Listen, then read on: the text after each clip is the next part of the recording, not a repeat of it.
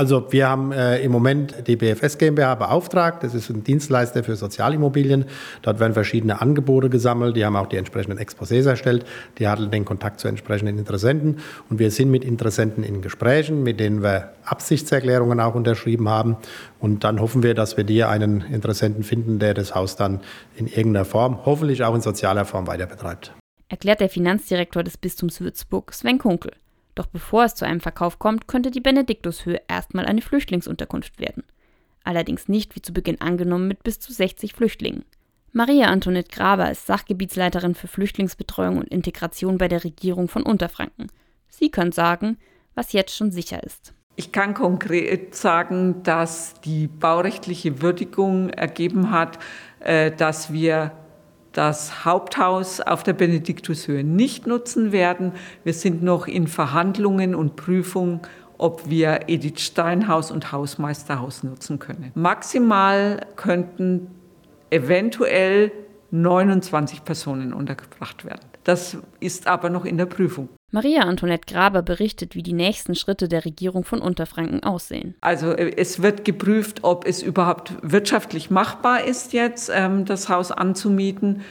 Und dann, wenn wir zu einem Mietvertrag kommen, dann werden wir hier vor Ort einen runden Tisch ähm, durchführen mit der Pfarrgemeinde, der Gemeinde, alle, die Interesse haben. Falls es soweit kommen sollte, ist die Pfarrgemeinde auch schon vorbereitet.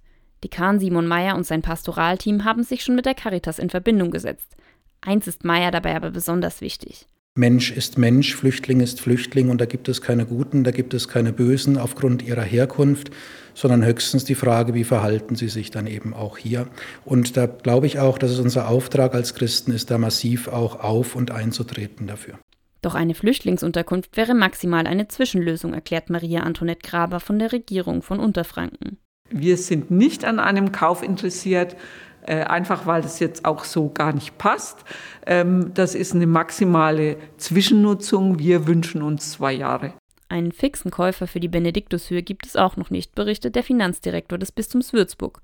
Es könnten sogar noch Gebote abgegeben werden.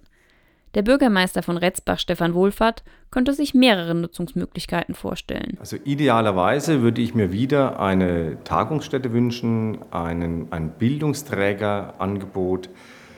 Es wäre auch äh, eine touristische Nutzung in meinen Augen in Betracht zu ziehen.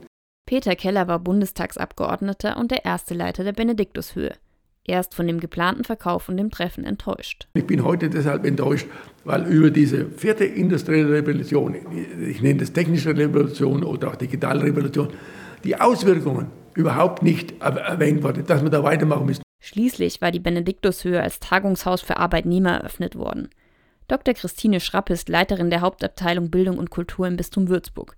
Sie sieht das anders. Es gibt weiterhin das Forum Soziale Bildung. Wir haben eine Bildungsreferentin, die auch an anderem Ort, wenn es nicht mehr auf der Benediktushöhe ist, wertvolle Bildungsangebote machen wird hier im pastoralen Raum.